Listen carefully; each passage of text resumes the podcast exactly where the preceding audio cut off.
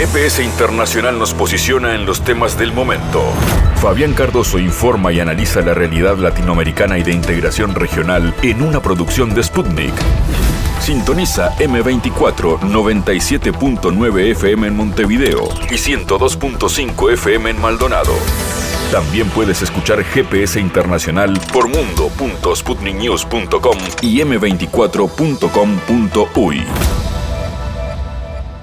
Un nuevo GPS internacional comienza, mirada geopolítica del mundo y algunas preguntas que nos hacemos. ¿El consenso de Washington es parte del pasado? ¿El consenso de Washington ha muerto? Bueno, ¿qué pasa en América Latina? ¿Se busca un nuevo consenso de Washington? ¿Qué pretende la administración de John Biden para recuperar la unipolaridad norteamericana en tiempos de transición hacia la multipolaridad. ¿Qué pasa en América Latina y qué desafíos tiene Washington a nivel interno? El analista Gabriel Merino publicó un artículo hace algunos días en el Observatorio del Sur Global y hoy lo analiza con nosotros en GPS Internacional.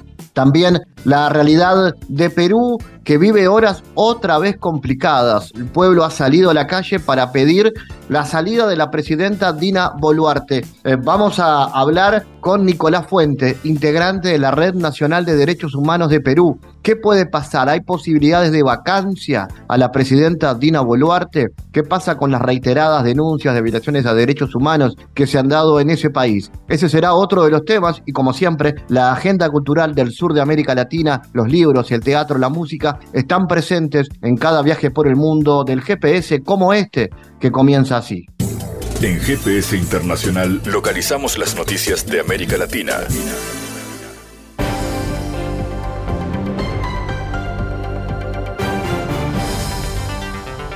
Espacio ahora de noticias, la politización de la ayuda alimentaria por parte de Occidente fue lo que acabó con la iniciativa de granos del Mar Negro, declaró a Sputnik, la embajadora de Eritrea ante Naciones Unidas. Se suministraba la ayuda alimentaria a ciertos países que estaban de su parte de Occidente, por cualquier asunto. Así pues, la politización de la ayuda alimentaria es lo que está matando a esta iniciativa, declaró la jerarca.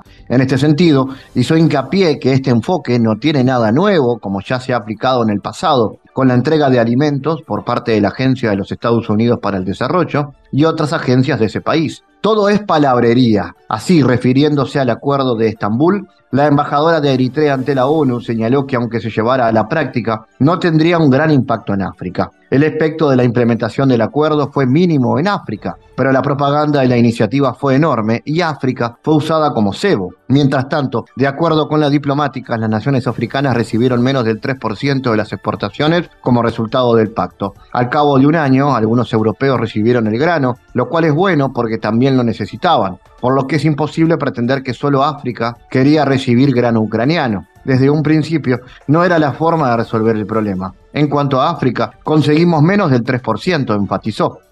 Este miércoles en la línea de operaciones, las fuerzas rusas continuaron su ofensiva en unas regiones y avanzaron 2,7 kilómetros en la profundidad de la defensa de las tropas ucranianas, comunicó el Ministerio de Defensa de Rusia. En la línea de operaciones, las unidades de la Brigada 15, motorizada del grupo de tropas rusas, continuaron su acometida en regiones de la República Popular de Lugansk y lograron avanzar 2.700 metros en la profundidad de la defensa del enemigo. En esa misma línea, en la región del poblado, las bajas ucranianas superaron los 190 militares. En la línea de operaciones, las tropas ucranianas sufrieron 135 bajas, además perdieron un tanque, tres vehículos blindados de combate, cuatro automóviles, obuses, un cañón autopropulsado y una estación de radar contra batería, precisó el informe.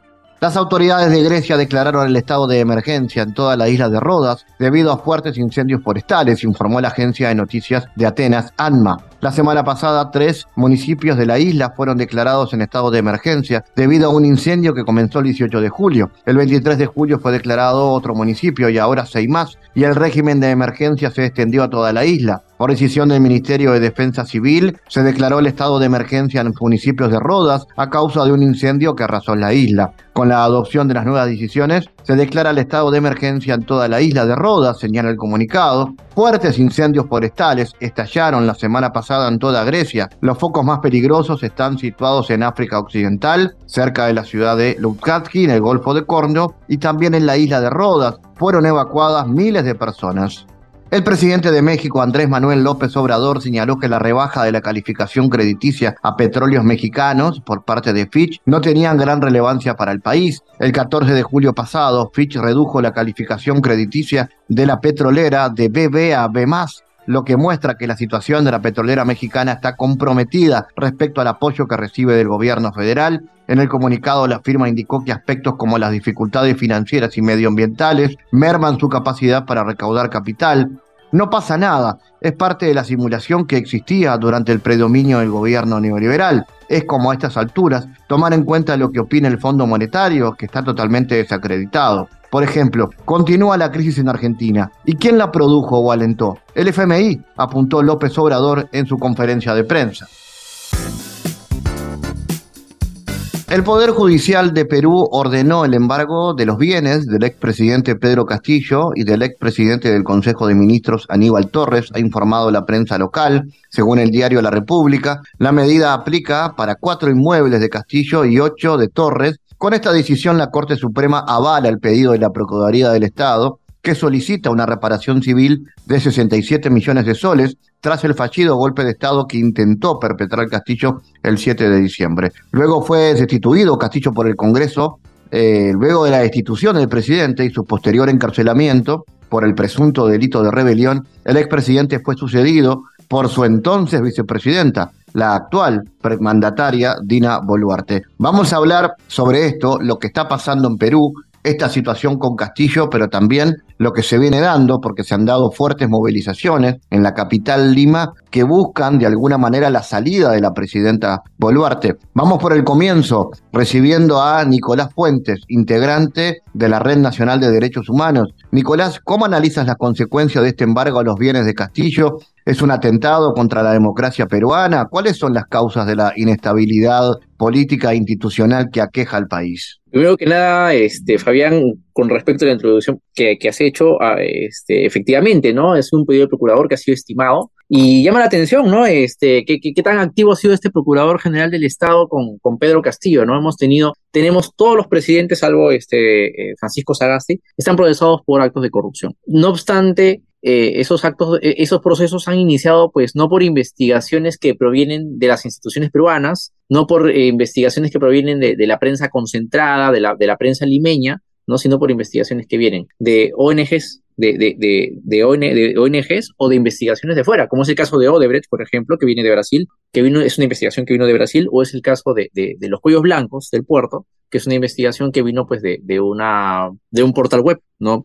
Que, que promovía una ONG. Entonces, y aún con todo, pues, este, la agresividad con la que ha optado el Procurador General de la República, pues, es una agresividad no gratuita, ¿no? De hecho, es una agresividad con la que han actuado todos los, este, los órganos y poderes del Estado tanto el Poder Judicial como este, el Poder Judicial, como el Congreso de la República, como eh, la Defensoría del Pueblo eh, este, durante el mandato de Pedro Castillo, como la Procuraduría General del, Estado, la Contraloría General de la República, etcétera, ¿no? Y, el Ministerio Público, sin lugar a duda, ¿no? Ahora, llama la atención, pues, ¿no? Por ejemplo, de que no, que con Martín Vizcarra y con Pedro Pablo Kuczynski, que están, digamos, procesados, estén investigados por casos relacionados a Odebrecht, ¿no? Este, fraudes contra la administración pública, no se les haya hecho un pedido de embargo, ¿no? Podría decirse, bueno, pero Pedro Castillo este, hizo, un golpe, hizo un golpe de Estado, que es la narrativa que, que estos grupos de poder construyen. Bueno, tenemos a Alberto Fujimori, que para el 2019 formaba parte de uno de los 15 principales deudores de reparación civil y que han pasado ya más de 30 años del, 5 de abril del golpe de Estado de Alberto Fujimori y hasta ahora no tiene sentencia. No obstante, Pedro Castillo, en menos de un año, ya tiene una orden de embargo y sigue con prisión preventiva. Entonces, aquí creo que la democracia hay que analizarla también, pues, este, en el contexto de una sociedad dividida en clases, ¿no? Este, no hay democracia pura ni hay dictadura pura, sobre todo en los modelos que se denominan liberales, ¿no? Este, hay una democracia bastante, hay una democracia plena para la clase social que, eh, que hegemoniza la sociedad, que dirige la sociedad. Y mientras más antagónicas sean las otras clases sociales, menos libertades tiene y menos democracia tiene. Porque cuando ejercen sus derechos y cuando luchan por sus intereses, sufren persecución, sufren represión y sufren encarcelamiento. Y no es que Pedro Castillo pues sea, haya sido digamos, este, el representante pues, de las clases más antagónicas de la, de la gran burguesía nacional. No es que haya representado los intereses de un proletariado agrícola o urbano, ¿no? De hecho, Pedro Castillo trató de ser muy condescendiente con esta gran burguesía, trató de ser muy independiente con,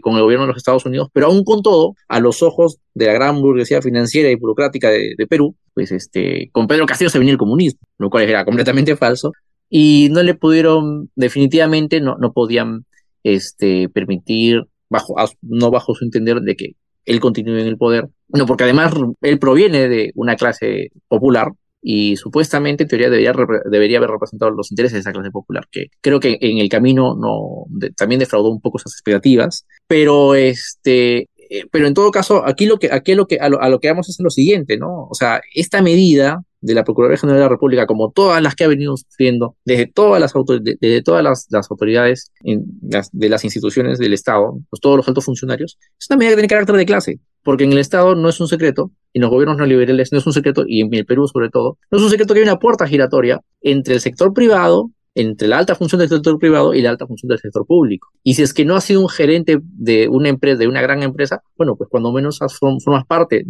es un funcionario que forma, parte de ese entorno socioeconómico de, estas grandes empresas. Entonces, aquí, aquí hay que analizar las cosas, creo yo, en el marco de una sociedad dividida en clases, ¿no? Entonces, por supuesto que es un golpe para la democracia, pero es un golpe para la democracia del pueblo, es un golpe para la democracia de las clases más populares, porque es un mensaje tú aspiras a, tú aspiras a acceder a un cargo de política nacional y vas a ver lo que te va a pasar. Es un mensaje lo que se está haciendo con Pedro Castillo. ¿Cómo ves ahora la gestión de la presidenta Boluarte en materia de derechos humanos, que ha sido duramente cuestionada? Eh, bueno, se, se están dando protestas en estos casos. ¿Hay posibilidades de vacancia? ¿Qué puede pasar con lo que está dándose en las calles de Lima en estas semanas? Bueno, primero que nada, a nivel política de derechos humanos, ya este, hay, que, hay, que, hay que destacar algo, ¿no? Nosotros no tenemos una política, un plan nacional de derechos humanos desde el año 2021. Teníamos uno del 2018-2021 que ha sido eh, saludado por Comité de Derechos Humanos, a la fecha lo que se ha aprobado es un plan, eh, una política general de gobierno que en su eje paz social y gobernabilidad hace una mención a la protección de los derechos humanos. Entiendo que hay una política nacional multisectorial de derechos humanos en camino que se hizo, cuyo entregable se hizo público en marzo, ¿no? Sus ejes este, de, población vulnerable se mantienen, ¿no? Este, siguen siendo los mismos, dos de ellos son pueblos indígenas y personas privadas de libertad. Pero eso en realidad eh, son instrumentos teóricos para cumplir en apariencia estándares internacionales, porque en la práctica lo que vemos este, en las calles es diametralmente opuesto ¿no? Este, a, a, sus instrumentos, ¿no? Y sobre todo, pues, este, a lo que, este, nos, a los que, a, lo que dictan, pues, los, los acuerdos internacionales que se han escrito en Perú. Por ejemplo, en el marco de las protestas, hace poco, el 22, eh, el sábado 22, se vio cómo es que a una, un ataque racista contra una mujer aymara, la cual ha sido lanzada agresivamente desde un monumento en la Plaza San Martín, este, en el centro de Lima, ¿no? Reduciéndola al suelo, pateándola con escudos, o un detenido, a un ciudadano, Oscar Bellido, un brigadista, ¿no? Este, eh, un, brigadista fue este, un detenido, que tuvo que ser llevado, este, bueno, fue un detenido, tuvo que ser llevado a un hospital del centro de Lima, digamos, el, y, la prescripción inicial digamos, de que, este, que esté en reposo hasta las 5 de la, mañana, hasta las 5 de la mañana, ¿no? El ingreso a las 7. Y, y sea este, tratado con tres nebulizaciones, eh, esa, esa, prescripción médica cambió tras la conversación con un policía, ¿no? Según una, según una denuncia según una, denuncia ciudadana, ¿no? Eh, se, se, le aplicó una nebulización y salió a las 11 de la, de, la, noche. Entonces, también a nivel de derechos humanos, en los establecimientos de salud hay denuncias de que de no atender, ¿no? De, de no atender manifestantes, y hay denuncias, digamos, de darles una, una atención este, muy primaria, muy, muy, muy básica, y no darle las atenciones que se le da pues a todos los, a, todos los, a todos los ciudadanos, ¿no? Hay una medida discriminatoria. Por ejemplo, hay una práctica muy, de, este, muy, muy bastante normalizada en Perú, que son los grupos Terna. Que ese grupo Terna son, son, es, un operativo de policías encubiertos, ¿no? Son policías que trabajan, pues, inteligencia para combatir el crimen, pero que se utiliza continuamente en manifestaciones para hacer detenciones aleatorias, ¿no? Y es una práctica que ha sido proscrita por la, que ha sido, que, que eh, la Comisión Interamericana de Derechos Humanos, en informe sobre libertad de expresión del año 2017, ha pedido que, que los estados la detengan, ¿no? Porque no permiten identificar a un policía y no permiten identificar a un funcionario policial y consecuentemente no se permite pues hacerles un control. Y esa es la forma como pues ha sido detenido este, ciudadano Vladimir Molina, que ahorita le han dado una prisión preventiva. No obstante, hasta ahora nos seguimos preguntando, hasta ahora seguimos preguntándonos con qué velocidad está corriendo pues los procesos por las masacres de Ayacucho, por las masacres de Juliaca. En relación a las posibilidades de vacancia, no creo que hay que, y creo que esta es la oportunidad pues para hablar sobre este, las bancadas de izquierda, de la denominada izquierda, ¿no? Y, el y la traición que están haciendo pues con, con, el pueblo peruano, ¿no? Creo que ya, creo que a veces hablar de izquierda y derecha eh, es un poco, es, es un poco dañino en el sentido de que no analizamos de que detrás de estas etiquetas hay este, hay, hay pugnas entre clases sociales, ¿no? Y bueno, por ejemplo, ¿no? El caso de Perú Libre. Perú Libre acaba de ganar una mesa directiva y que, que, la está una mesa, la mesa directiva del Congreso y la está conformando con integrantes de Fuerza Popular, partido que hay que Fujimori. Perú este, eh, Alianza por el Progreso, partido del multimillonario César Acuña, que además está haciendo un gobierno con Dina Boluarte. Y Avanza País, que es un partido de es un partido extremista que califica de comunista toda oposición política, este, contraria a, digamos, a, sus intereses este, conservadores y, y ultralibertarios, y que además tiene pues la nefasta gestión de la alcaldía de Lima. El otro partido de izquierda es el bloque magisterial, ¿no? Que eh, quiere, porque está dispuesto, a, que está reunido con Dina Boluarte, este, ha apoyado, está apoyando un, un, proyecto de modificación de la ley orgánica del Poder Ejecutivo para que la presidenta ejerza de manera remota la presidencia, ha votado a favor de la vacancia de Pedro Castillo, y, así, y además el bloque magisterial es el grupo con el que vino Pedro Castillo porque Pedro Castillo es profesor. El bloque magisterial es un partido de profesores, es, una bancada congresal de profesores. Entonces, encima es una bancada traidora. Juntos por el Perú, que es ahora cambio democrático, también ha votado por la vacancia, a favor de la vacancia. Si bien es cierto, también pidió una vacancia para Dina Boluarte. Ellos tienen una agenda muy, muy, ellos tienen una agenda muy diferente, ¿no? Este, a la vacancia. Ellos, quieren, este, ellos quieren nuevas elecciones, pero quieren que las nuevas, ellos quieren nuevas elecciones. Más allá de la vacancia, creo que lo que están esperando es que la misma presidenta ¿no? Lo, lo, lo, lo, disponga así. Y además, hay que decirlo, ¿no? Este Cambio Democrático, Juntos por el Perú, Partido de Verónica Mendoza, tiene, digamos, conocidos funcionarios, conocidos militantes que han participado de ONGs financiadas por USAID o financiadas por la NET, ¿no? O, y si es que, y, y, muchas personas de ese entorno, este, están allegadas a estas ONGs. ¿No? Este, incluso Verónica Mendoza, cuando fue parlamentaria, votó a favor de del ingreso de tropas, de, tropas norteamericanas a territorio nacional. Entonces, es un partido que si bien es cierto, este, tiene un mensaje de izquierda y, y, tiene y propone un poquito más de Estado, también es cierto que este, representa intereses financieros norteamericanos. Entonces, con esta composición, pues, este, de, de, de, de, supuesta izquierda, oposición y representación popular, no se va a lograr la vacancia. No, si no, no se va a lograr la vacancia con sus votos porque son minoría, pero tampoco se va a lograr la vacancia porque son unas bancadas oportunistas y que en realidad no representan los intereses ni del proletariado, ni del proletariado agrícola, ni urbano, ni de la pequeña burguesía. Eh, son no, eh, son, son, son, son, son, bancadas que tienen su propia agenda, una agenda. Nicolás, en, en ese marco, eh, ¿qué perspectivas hay respecto al, al, trabajo de la comunidad internacional ante estos atropellos de, del gobierno? Bueno, el tema, eh, claro, el papel, de, el papel de, la, la comunidad internacional ha sido bastante analizado, no lo hemos conversado bastante. Pero creo que podemos aquí hablar de, un hecho muy concreto, muy concreto que, sí se ha visto, ¿no? Este, por ejemplo, menos mal que aquí es oportunidad no podemos hablar de muertes y, y, desapariciones, ¿no? Este, podemos hablar de abusos, de detenciones, sigue habiendo racismo, sigue habiendo persecución política, sigue habiendo una, este, pero, pero ya no, pues hablamos de, de, las cosas más, más extremas, como, como las masacres que han habido pues en enero y en diciembre, ¿no? Y ello en realidad no es pues obra de, un acto de, digamos, de, de autocrítica del gobierno, no, no, para nada. Eso es porque están, están en la mira de los órganos internacionales, porque ha habido unanimidad entre el sistema interamericano y el sistema universal para decir que en Perú ha habido responsabilidad por violación de derechos humanos, porque ha habido exceso de uso de la fuerza, porque hay una, un racismo institucionalizado. Entonces, por supuesto que, este, si bien es cierto, no han habido nuevos acontecimientos internacionales que incidan dentro de la política peruana, se deja ver que aquellos que se sucedieron en la primera mitad del año ya sea con este, las recomendaciones del Comité de Derechos Humanos de Naciones Unidas o ya sea con el informe de la Comisión Interamericana de mayo, eso está dejando sus efectos.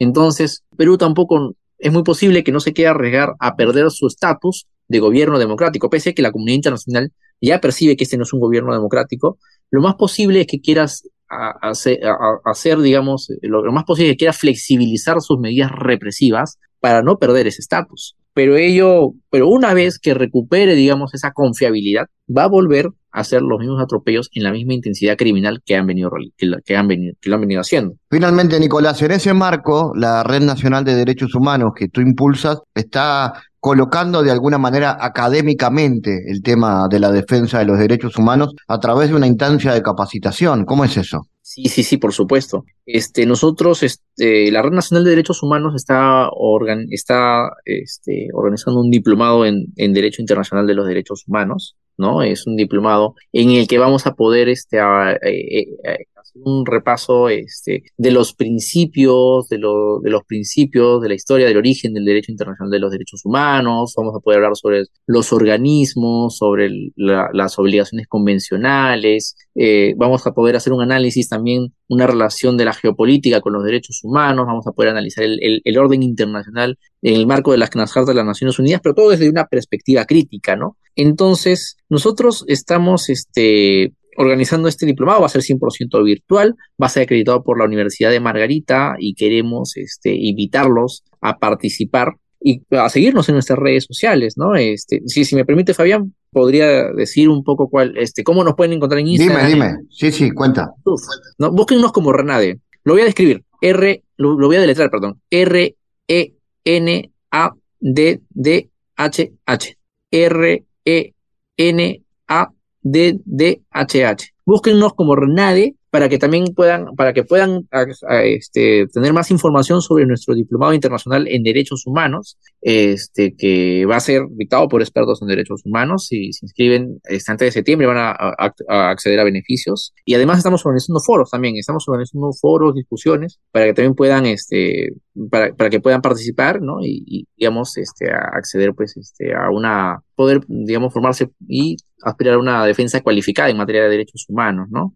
Permíteme, por favor, Fabián, hacer una, una, una, una, una, este, una ampliación de, de, de, de, lo que fue la toma de Lima. Cosas muy importantes que me gustaría compartir. A ver, dos cositas, ¿no? Es, interesantes, ¿no? Este, la tercera toma de Lima fue programada para el 19 de julio. Las jornadas se extienden para el 28 y 29 ¿no? Fechas festivas para, en Perú. de acuerdo a la, a la Defensoría del Pueblo, se han movilizado 64 provincias. El 32% que representan el 32% del territorio nacional, casi la tercera parte del territorio nacional. No obstante, también hay una oposición a la clase política, al gobierno y al parlamento, ¿no? Que más o menos, que, que, que no se moviliza, pero que opina en contra, que representa, según el, Instituto de Estudios Peruanos, el 80%, este, que rechaza la gestión de Dina Boluarte, 77% que, que rechaza la, la, que perdón, 69% que está a favor del cierre del Parlamento, perdón, perdón, 77% que está a favor del cierre del Parlamento y 69% que está a favor de la Asamblea Constituyente. Ahora, una cosita bien interesante también que me gustaría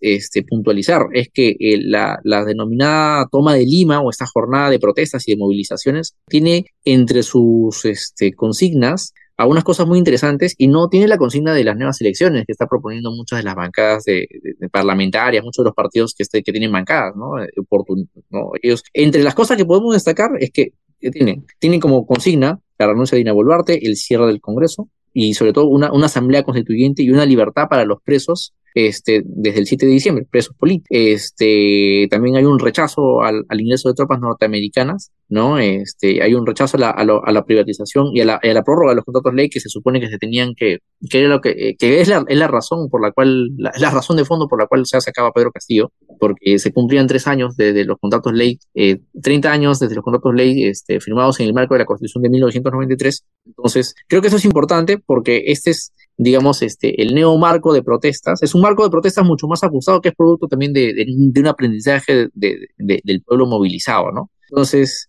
eso es lo que quería decir. No sin antes nuevamente recordarles que pueden consultar nuestras redes este, sociales para poder, digamos, este, acceder a, la, información, este, a la información que, que, que a, la, información que le damos de decir respecto a los diplomados y a la, y a la, y a la denuncias hacia la defensa de materia de derechos humanos. Nicolás Fuentes, gracias por estar en GPS. Muchas gracias a ti, Fabián, por la invitación. Analizamos los temas en GPS Internacional.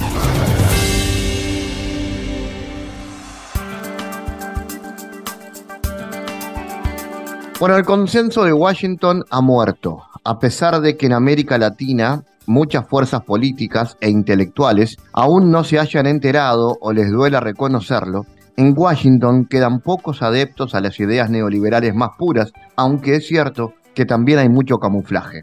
Cotizan a la baja la llamada ortodoxia neoclásica, la creencia de que cuanto más de regulación mejor, o sobre la eficiencia y eficacia de los mercados autorregulados. También las utopías globalistas que emanaban de Wall Street y de Londres. Esto lo escribe el investigador Gabriel Merino en su artículo Nuevo Consenso de Washington, publicado recientemente en la web del Observatorio del Sur Global. Estamos con Gabriel para hablar de este tema. Gabriel, ¿estamos ante un nuevo consenso de Washington? ¿Qué pretende la administración de Biden para recuperar la unipolaridad norteamericana en tiempos de transición hacia lo multipolar? ¿Qué tal, Fabián? Un gusto estar contigo y con la audiencia. Sí, vemos que desde allá hace algunos años, quizás eh, a principio con la administración Obama, pero claramente con la administración Biden, ha habido un, cambio discursivo importante eh, en contraposición al, al proyecto neoliberal, pero yo entiendo que hay algo más profundo, entiendo que hay una reconfiguración estratégica de lo que denominamos fuerzas globalistas asociadas eh, justamente con los sectores políticos liberales y, que anteriormente destacábamos como neoliberales. Hay una, reconfiguración estratégica partiendo de la base de que, o, que entienden que, el viejo consenso de Washington, eh, ¿no?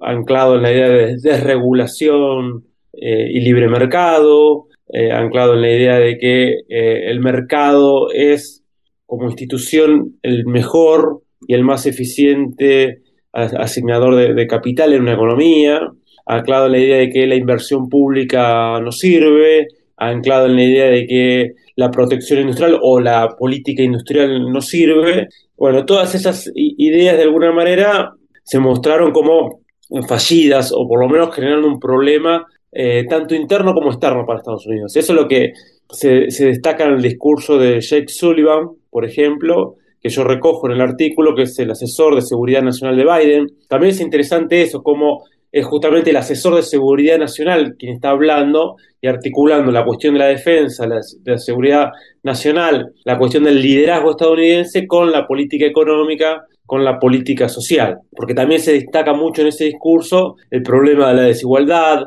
la destrucción de la clase media, el problema del vaciamiento tecnológico o la erosión del liderazgo tecnológico que implica implicó el proceso de desindustrialización.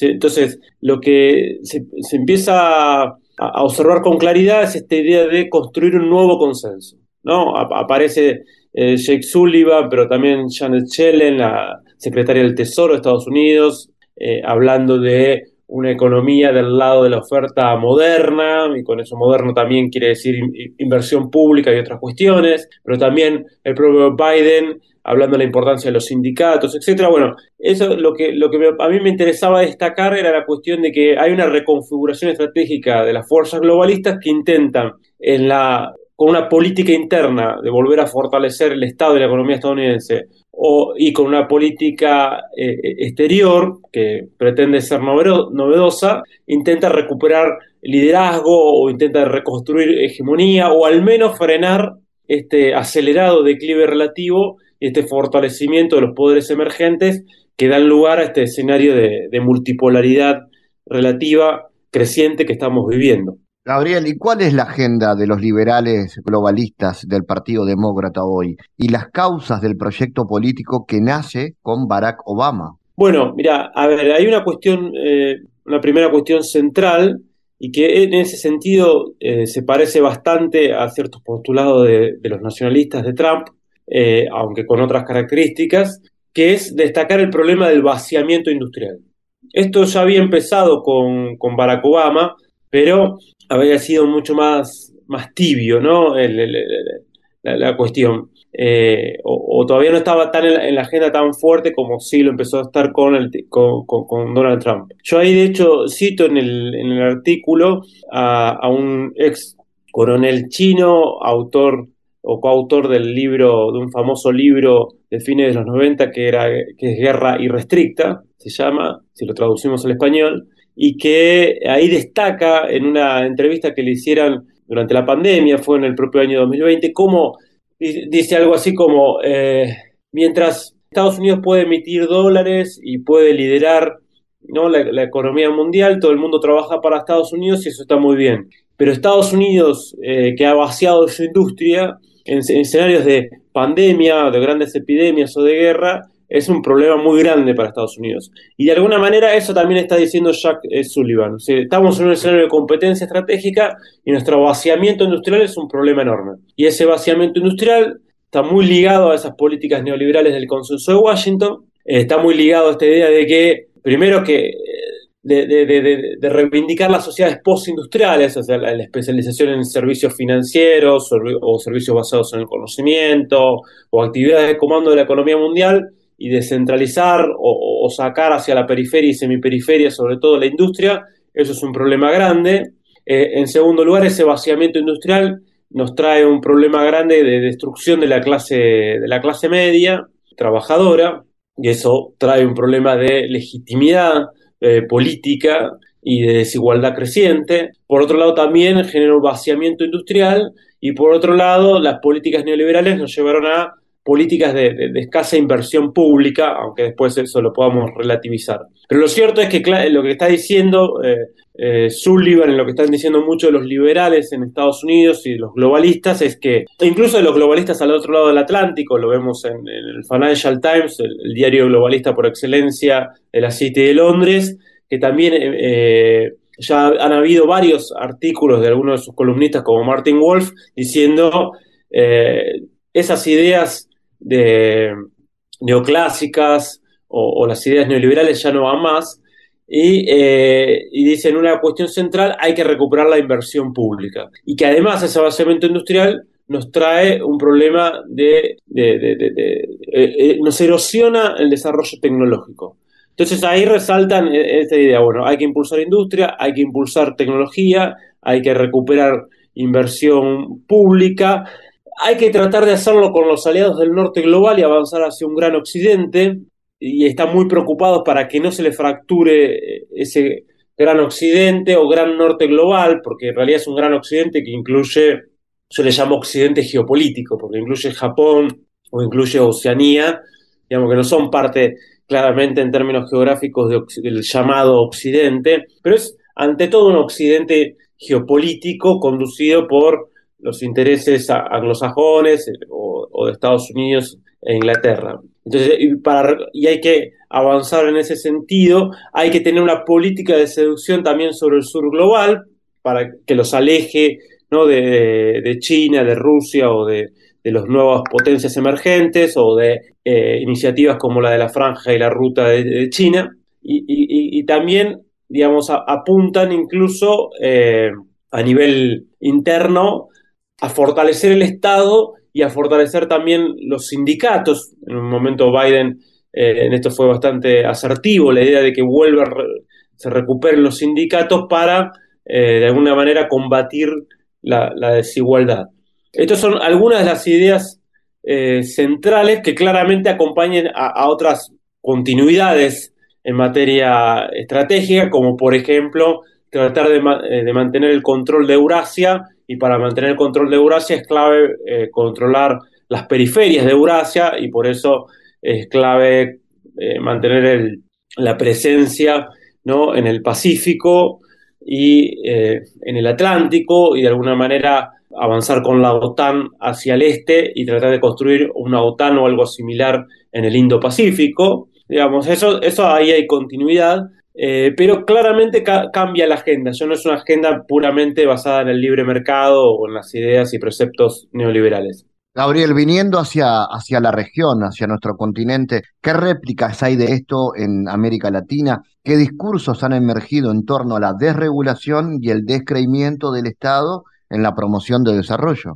Bueno, a, ver, en América Latina a ver, yo diferencio lo que fue el neoliberalismo de país central del neoliberalismo en países periféricos. Porque el neoliberalismo de país central, incluso el propio Sullivan lo reconoce, había un discurso contra la inversión pública, había un discurso contra las políticas industriales, sin embargo, eso, eh, se siguió haciendo. Es decir, el neoliberalismo en país central procuró no destruir ciertas capacidades estratégicas sociales y estatales. Por ejemplo, en materia de defensa, en materia de cierto impulso tecnológico, pero que ya empiezan a quedar muy, muy débiles con, frente a China. China que con su economía, su capacidad de planificación estratégica, su industria que es igual, su PBI industrial que es igual al PBI industrial de Estados Unidos, Alemania y Japón juntos, su plan de desarrollo tecnológico que permitió convertir a China ya desde 2019 en la, principal economía en solicitud de patentes o donde se destaca y lidera Huawei en ese sentido. Es decir, ya ese neoliberalismo de país central, sin, perder tantas capacidades estratégicas, ya quedó muy débil frente a esta China, que como dice Sullivan, por ejemplo, lidera la transición energética, eh, Estados Unidos apenas, apenas procesa el 4% de litio a nivel, a nivel mundial, o el 13% del cobalto, 0% de níquel y 0% del grafito, que son minerales esenciales de la transición energética fósil y de la cuestión de la electromovilidad, y eso lo lidera China.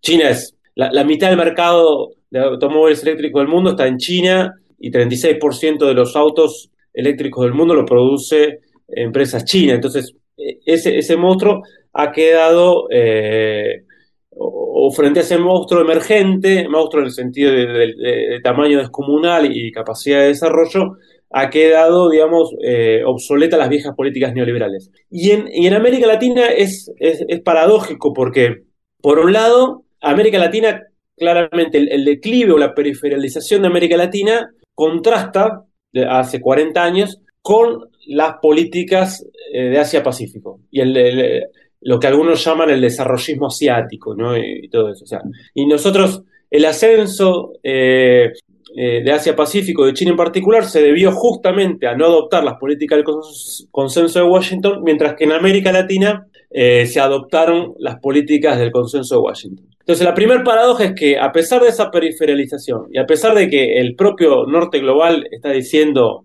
esto no va más, esto nos está llevando a un fracaso y esto profundiza la crisis de hegemonía estadounidense, acá en la región se sigue insistiendo con las políticas neoliberales. Y, no solo con las políticas neoliberales de países centrales, sino con las políticas neoliberales de país periférico que justamente, de, alguna manera, desarticulan las políticas que son claves en seis dimensiones de poder y que tienen que ver con, con, fortalecer capacidades estratégicas. Es decir, que es la política de defensa, la política de tecnología. La región se destaca por ser por su bajísima inversión en investigación y desarrollo y, las políticas neoliberales profundizan eso, reduciendo el presupuesto estatal en investigación y desarrollo, en ciencia y tecnología, o las políticas financieras monetarias que tienen a, construir soberanía regional. Entonces, ahí hay un primer tema central que no se registra en la región por parte de ciertos grupos dominantes y élites esta crisis. No solo no se registra los malos resultados de hace 40 años, sino que se insiste. Acá en Argentina lo vemos con el problema con, el Fondo Monetario Internacional, un gran organismo que sigue aplicando estas recetas neoliberales y que algunos de los sectores políticos fundamentales insisten con seguir esas políticas. Y bueno, lo vemos en toda la región. Ese es el primer problema. El segundo problema es creo que, que, veo yo en la región, o que, o que se ve, tiene que ver con, frente a esta reconfiguración globalista, hay muchas fuerzas eh, locales llamadas nacionales populares o neodesarrollistas que lo ven como algo positivo. Pero me parece que ahí no están comprendiendo qué implica para la región esta reconfiguración globalista. Porque la reconfiguración globalista, una cosa es lo que propone para el centro y otra cosa es lo que propone para la periferia. Sí, mientras que para el centro dice, bueno, hay que recuperar la inversión estatal como herramienta central, la inversión pública como herramienta central para el desarrollo, a la periferia le dicen, eh, no recuperen esa, o sea, no, no, no, no solo no recuperen esa capacidad de inversión estatal, sino que siguen promoviendo políticas de ajuste. U otra cuestión central es que los obligan a, su patio trasero, la periferia, a, eh, por algunos incentivos que son muy escasos, adoptar ciertos disciplinamientos geopolíticos en contra de alianzas con o, asociaciones con potencias emergentes que le pueden traer muy buenas inversiones o, buenos eh, resultados a, la región. ¿no? Esto se ve como, por ejemplo, en Argentina no avanzan ciertas eh, inversiones chinas por presiones geopolíticas de Washington, pero hay poco a cambio de eso. Me parece que esa es otra, otra cuestión central. Después, me parece que una, una cuestión central que a veces no funciona es no ver a la región desde sus propios intereses. ¿no? Y a veces quedar atrapados en esa antinomia del norte global, por ejemplo, entre, entre globalistas y nacionalistas, pero nacionalistas del centro, con sus políticas, con sus características. Y así como muchas fuerzas conservadoras se vieron seducidas por, por Trump y fuerzas liberales globalistas se ven seducidas por el discurso de Biden, lo cierto es que en una y en otro sentido se pierde de vista las propias características de la región, las propias necesidades, los propios intereses, y se, se termina reproduciendo esa lógica ¿no? Eh, dependiente aunque bajo distintos mostradores, ¿no? Y, esto se vio en, la región. Y yo creo que eh, esta reconfiguración estratégica tiene muchas debilidades y una, debilidad, una de las debilidades centrales creo que, lo, lo, señalan incluso muchos eh, globalistas, o sea, que están discutiendo este tema, es que impulsar estas políticas al interior de Estados Unidos para refortalecer la economía estadounidense, refortalecer el Estado eh, norteamericano, lleva o, se contrapone con la idea de recuperar el liderazgo global. Y eso es válido tanto para Europa o para la región. Me parece que ahí hay un problema claro. Si doy un ejemplo para que se entienda, se entienda esto. La, la, ley de reducción de inflación de Estados Unidos claramente generó protestas enormes en Japón en Europa porque perjudicaba sus intereses de sus, de sus empresas. Entonces ahí hay, hay, un problema central. Esa ley que se promueve para recuperar eh, o tener cierta política industrial de cara a la reducción de la inflación, eh, va contra los intereses de, Europa y Japón. O, por ejemplo, eh, llevar adelante ciertas guerras que pueden ser favorables para los intereses estadounidenses, anglosajones, o, promover ciertos conflictos claves como, como en Taiwán o como puede ser en el este de Europa, se contrapone con los intereses estratégicos de los propios europeos o del propio Japón. Entonces,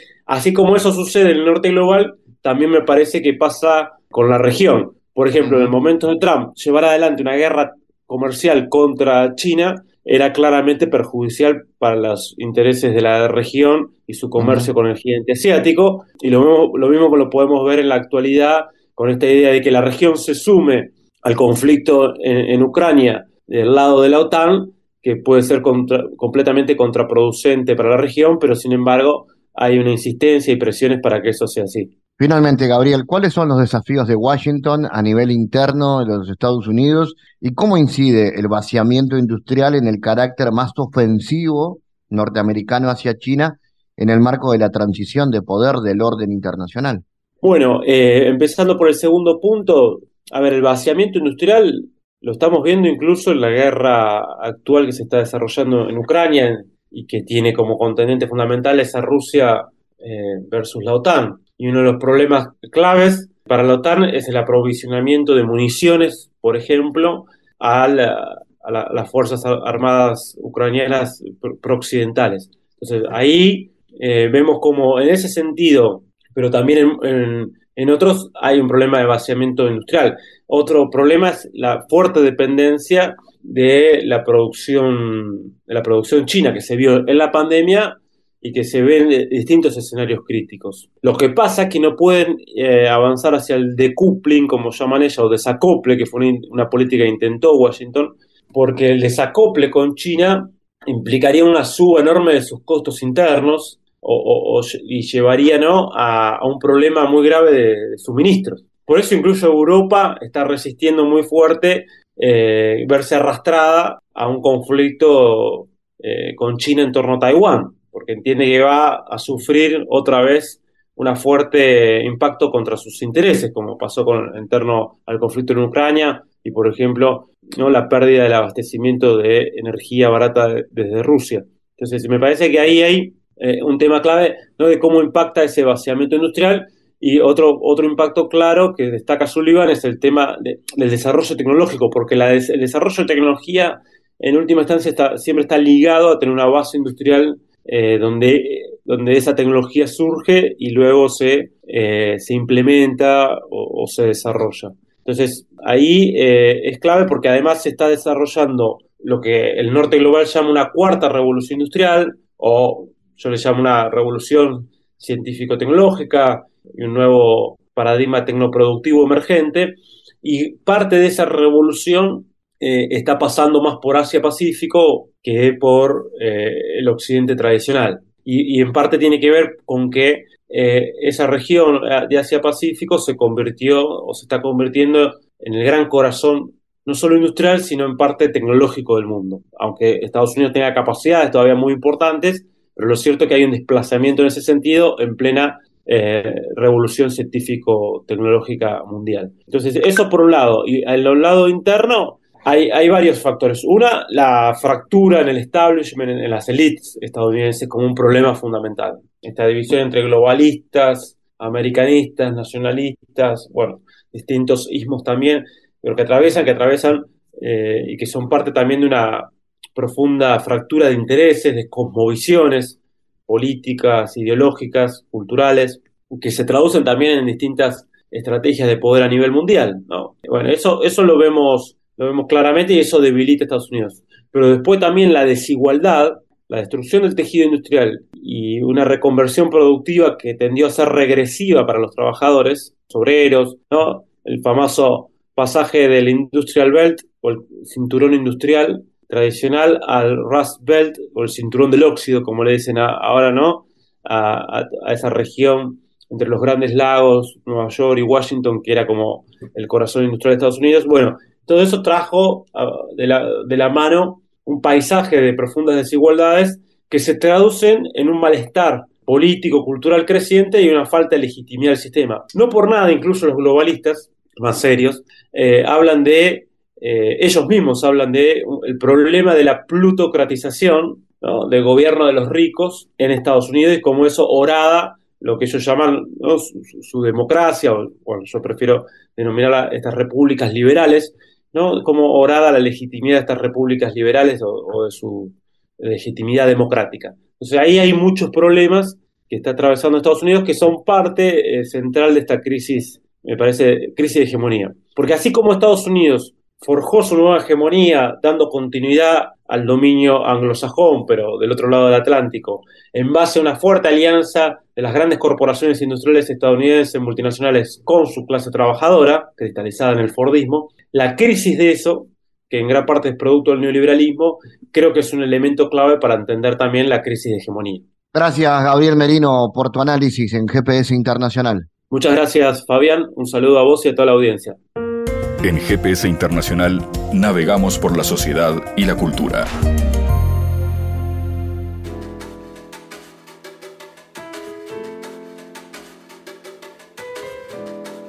Bueno, vamos a compartir en este bloque cultural lo que se va a concretar este 30 de julio a las 9 de la noche en el Auditorio Nacional Adela Reta. Se trata de las experiencias y el pop el dúo Delfino Badaró, que se está presentando, un proyecto artístico musical desarrollado fundamentalmente a través de la composición y la ejecución de canciones propias. Felipe Badaró y Juliana Delfino. Tenemos a Juliana en contacto. Contanos, Juliana, ¿de qué viene este toque y cómo se viene desarrollando este dúo? ¿Cómo estás? Bueno, muchas gracias primero que nada por la, por la invitación, por recibirme.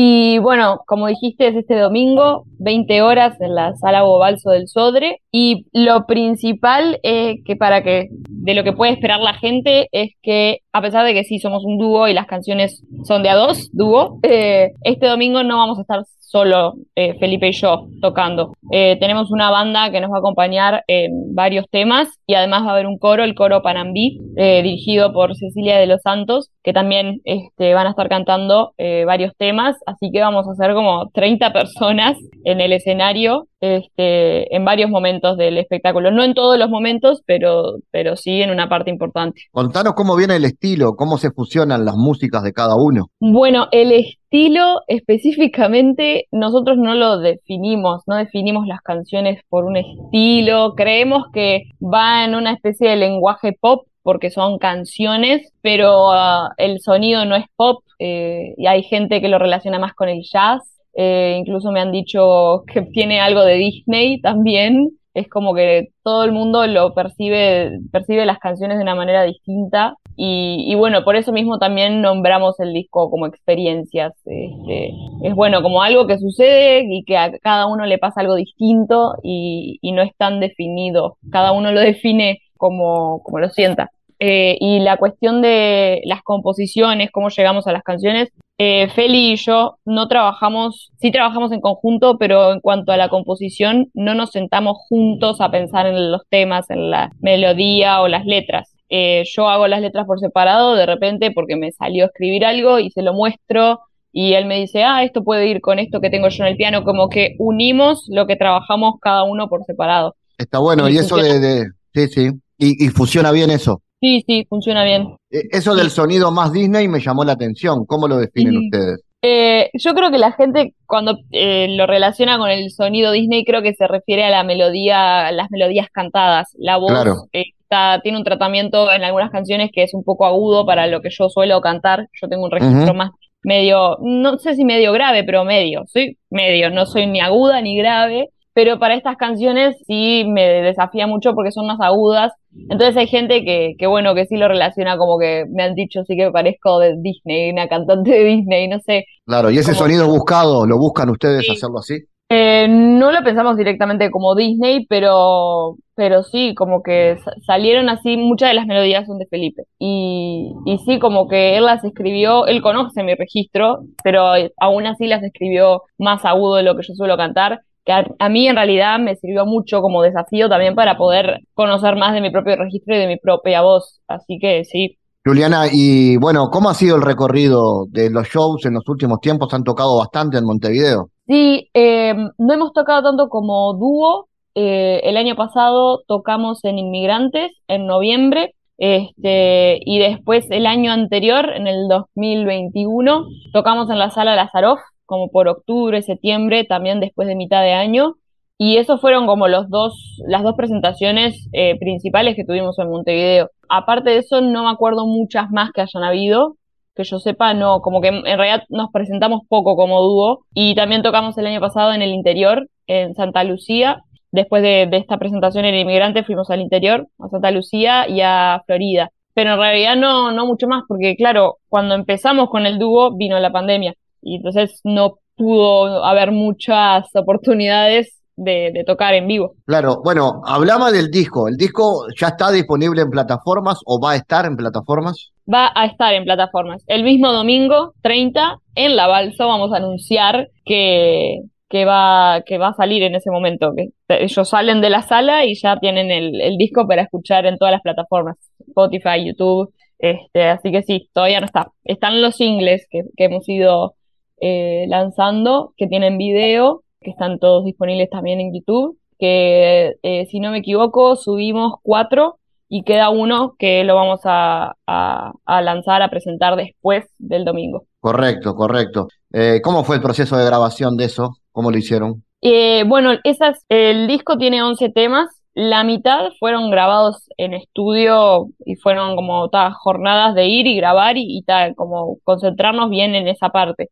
Pero los otros temas, la otra mitad de los temas, que son los que grabamos también en video, los grabamos en vivo. Tienen un tratamiento distinto del, sonido porque fue en otro estudio. Los grabados en vivo fueron en el estudio, en el cuarto Tabela, y los que no fueron grabados en vivo fueron en el en IO Studios con Nico Panzer. Y sí, fue totalmente distinto porque una cosa es grabar en el estudio sin cámaras, estás completamente tranquilo, nadie te mira, no, no tenés que preocuparte por la ropa, es ir y preocuparte por la música, por elegir las tomas. Y el graba, la grabación en vivo es otra historia, nos preocupamos mucho por la estética de los videos, los colores, por eso elegimos también Cuarto Tabela, que tiene unos colores muy lindos en el día, la luz, ese piano blanco que tienen es hermoso y sentimos que era ahí y los grabamos con eh, unas chicas que se llaman, eh, ellas tienen un colectivo, podría decirse, que se llaman Tejiendo, Redes Audiovisuales y podría haber sido mucho más incómodo el tema de la grabación en vivo, pero como fue con ellas, ellas siempre se preocupan de que uno esté cómodo y que se preocupe por la música y bueno, la cámara va a estar ahí y está así algo que está presente, obviamente, pero como que se encargan de que sea lo más natural posible. Y nada, no pudo haber salido de mejor manera, la verdad. Excelente, Juliana. Entonces, recordame los datos del show y la invitación a la gente. Sí, el show es este domingo, 30 de julio, a las 20 horas, en la sala Hugo Balso. Y las entradas están disponibles en Ticantel. Juliana Delfino, gracias por estar en GPS. Muchas gracias a ustedes por la invitación. El mundo en GPS Internacional. En Diálogos Geopolíticos analizamos diversos asuntos que atañen a la política mundial, desde el abordaje de los ámbitos multilaterales de articulación política a nivel global hasta las cualidades y los propósitos de las configuraciones regionales, tanto en América Latina así como en otras regiones. Nuestro objetivo es poner foco a una gran diversidad de temas que atañen a la geopolítica en el mundo contemporáneo. Para eso vamos a recibir a Santiago Caetano, aquí en GPS. Bienvenido, Santiago. ¿Cómo te va, Fabián? Continuando con las anteriores columnas, en el marco del nuevo contexto de intensificación de las relaciones transnacionales durante los años 90, reviste de particular importancia el rol de las empresas transnacionales como actores relevantes en la diversificación y traslado de sus cadenas productivas en distintos países, siendo la mayoría de ellas provenientes de Occidente. ¿Cómo analizas la importancia de la obra del economista Hilpin en este marco, Santiago? En el marco de este contexto global, resulta importante destacar la obra Economía Política Global de Robert Shilpin, en la cual advierte el autor la tensión existente entre la necesidad de los estados en mantener su autonomía y la lógica de expansión gráfica del mercado, resaltando la relación intrínseca entre los asuntos domésticos y las fuerzas externas. Shilpin establece que para el Estado las fronteras territoriales constituyen una base necesaria para la autonomía nacional y la unidad política, mientras que por otro lado, para el mercado, la eliminación de todos los obstáculos políticos y otro tipo para la operación de mecanismos de precios resulta imperativa. En este sentido, la tensión entre estas dos lógicas distintas de ordenar las relaciones humanas ha moldeado profundamente el curso de la historia moderna y constituye un problema clave para el estudio de la economía política internacional. ¿Y qué provocaron los cambios de la globalización en los años 90? Mediante los cambios en el orden internacional relativos al fin de la, bipolaridad, así como la intensificación de las interacciones relativas a los flujos transnacionales, se advierte un aumento considerable de las relaciones interdependientes en el sistema internacional. Algunos autores, como Albert Hirschman, contradicen el paradigma liberal, alegando que no existe tal dependencia mutua en términos de interdependencia económica, en tanto que las relaciones interdependientes son de carácter asimétrico. La integración entre mercados nacionales determina una configuración de poder entre estados, en tanto que el margen de maniobra resulta del poder económico de los mismos en la manipulación de las relaciones económicas. Bueno, sobre este tema vamos a seguir hablando en las próximas columnas. Gracias Santiago por tu aporte a GPS Internacional. Gracias Fabián, hasta la próxima. GPS Internacional, una producción de Sputnik con la producción periodística de Santiago Caetano, siguiendo los temas más importantes de la agenda latinoamericana y con visión global. Esta producción de Sputnik que se despide y que nos invita también a que nos sigan a través de las redes sociales. En Twitter somos GPS Inter y estamos también en Facebook, GPS Internacional. Fabián Cardoso en GPS Internacional junto a los protagonistas analizó la realidad. Una producción de Sputnik por M24, 97.9 FM en Montevideo y 102.5 FM en Maldonado. Que puede volver a escuchar en mundo.sputniknews.com y m24.com.uy.